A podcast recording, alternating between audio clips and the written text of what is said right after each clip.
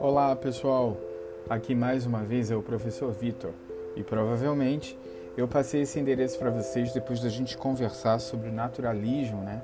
Naturalismo no Brasil. Nossa última aula tratou das características e dos principais nomes né, e obras desse movimento. Bom, eu estou aqui para lembrar vocês que o naturalismo foi uma corrente artística e literária que provocou um choque, mas também conquistou muita atenção do público. O naturalismo ele foi um movimento que colocou em evidência algumas temáticas e personagens que antes eram marginalizados, né? que costumavam é, ser deixados de fora da arte. Então, com o intuito de analisar a sociedade, o naturalismo passou a expor vários assuntos que ainda eram tabus. Então, o que, que foi realmente o naturalismo? O naturalismo ele foi um movimento literário que surgiu na Europa, a gente já conversou, né, e que a gente pode entender como uma continuação do realismo, né, uma continuação que extrapola algumas características e paradigmas do realismo. O naturalismo ele procurava estudar o indivíduo enquanto produto da hereditariedade, ou seja, da herança genética, e também do meio onde ele cresceu. Então, é um movimento que se manifestou em, através de várias expressões artísticas, como a literatura, a pintura e também o teatro. Né? É, na literatura, a gente pode entender o naturalismo como um instrumento de denúncia e de crítica social. Né?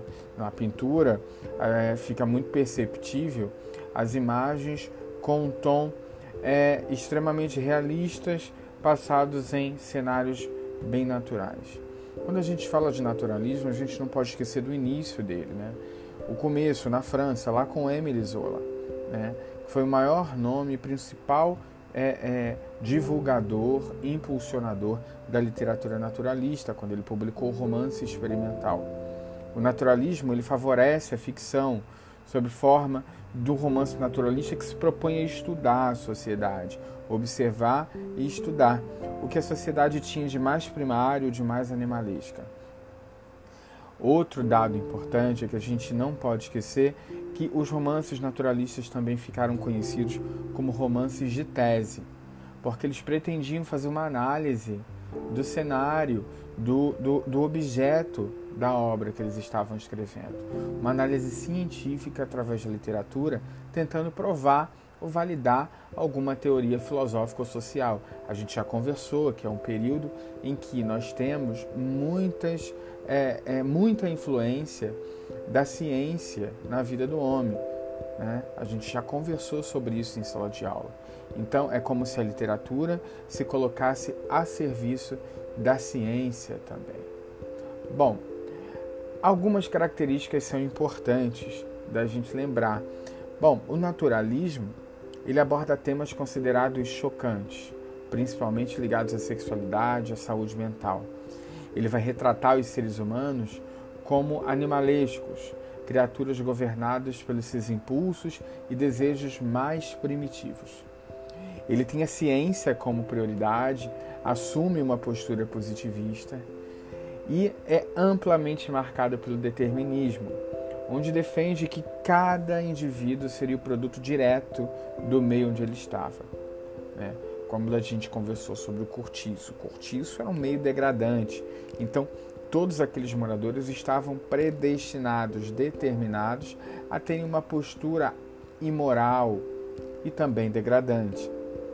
Bom, a gente pode dizer também que o naturalismo é caracterizado pelo fatalismo.